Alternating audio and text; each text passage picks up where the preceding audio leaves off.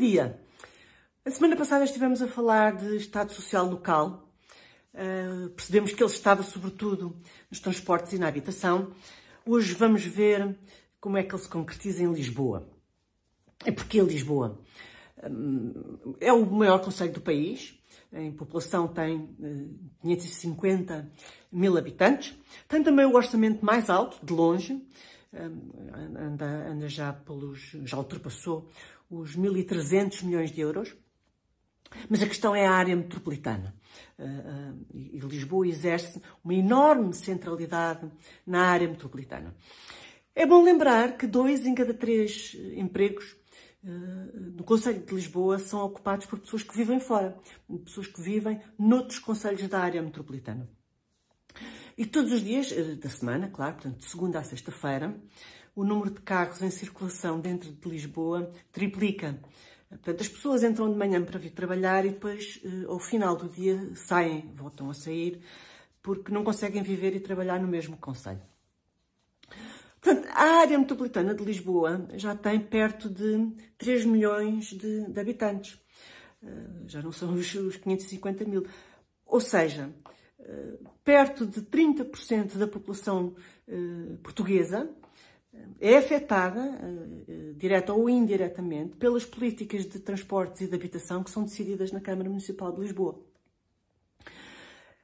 Eu não vou fazer uma, uma descrição exaustiva das políticas de transportes e de, e de habitação, mas vou falar dos pontos mais definidores, dos pontos em que estas políticas contrariam a esquerda. Os transportes, a, a, a, política mais visível é que a Câmara paga o passe uh, às pessoas que têm mais de 65 anos e aos estudantes até aos 23 anos. Mas há mais a dizer uh, em matéria de transportes e, quanto a mim, o principal é que acabou a guerra aberta contra os, contra os carros particulares. Isto é importantíssimo porque as pessoas têm carro, as pessoas andam de carro. Uh, mas então, que políticas são essas?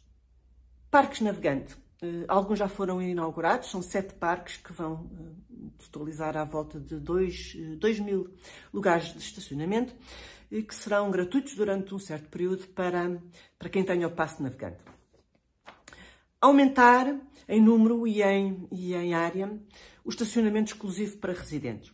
Contrariar a chamada caça à multa da EML. As multas não são e não podem ser vistas como uma fonte de rendimento. Os, bloqueadores, eh, aquelas geringonças amarelas que eles aplicam nas rodas dos carros, em zonas tarifadas já, já reduziram uh, quase de 90%. As reclamações contra a AML baixaram uh, eh, 30%.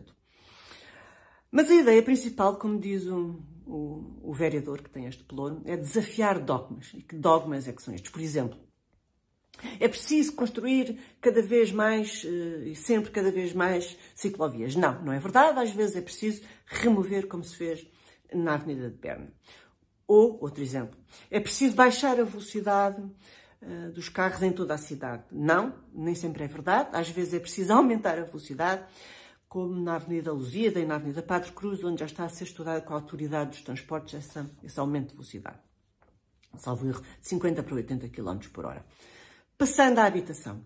Quando este executivo entrou em funções, havia eh, à volta de 2 mil casas eh, vazias, desocupadas, devolutas, pertencentes à Câmara. Portanto, cerca de 1.600 da Gebaldis, mais à volta de 400 em património disperso. Já foram reabilitadas eh, cerca de mil dessas casas e foram entregues chaves a cerca de 200, sim, a mais de 200 famílias. 250 milhões de euros no orçamento uh, da Câmara para melhoria e aumento uh, do número de casas. Portanto, a ideia é, é, é destinar património, munici património municipal para ser usado ou convertido em habitação. E uh, especificamente para a classe média.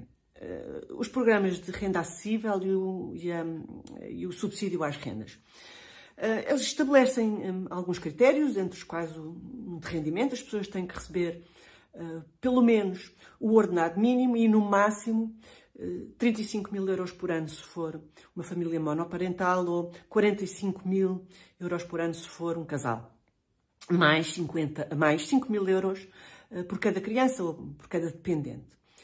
Portanto, nestes casos, a Câmara Municipal de Lisboa contribui com um, um subsídio de um terço do valor da renda para quem tenha despesas com a renda superiores a um terço do, do seu rendimento. Neste momento, a Câmara já está a ajudar neste programa mais de 800 famílias. Portanto, também na habitação, a ideia é ter políticas diversificadas, portanto, que permitam corrigir erros. Isto é o contrário do fanatismo. O fanatismo concentra tudo numa única, numa única política. Ou seja, em matéria de transportes e de, e de, habitação, que é o Estado Social Local em Lisboa, a orientação mais marcante é rejeitar o fanatismo. Portanto, hoje ficamos por aqui. Obrigada e até ao próximo domingo.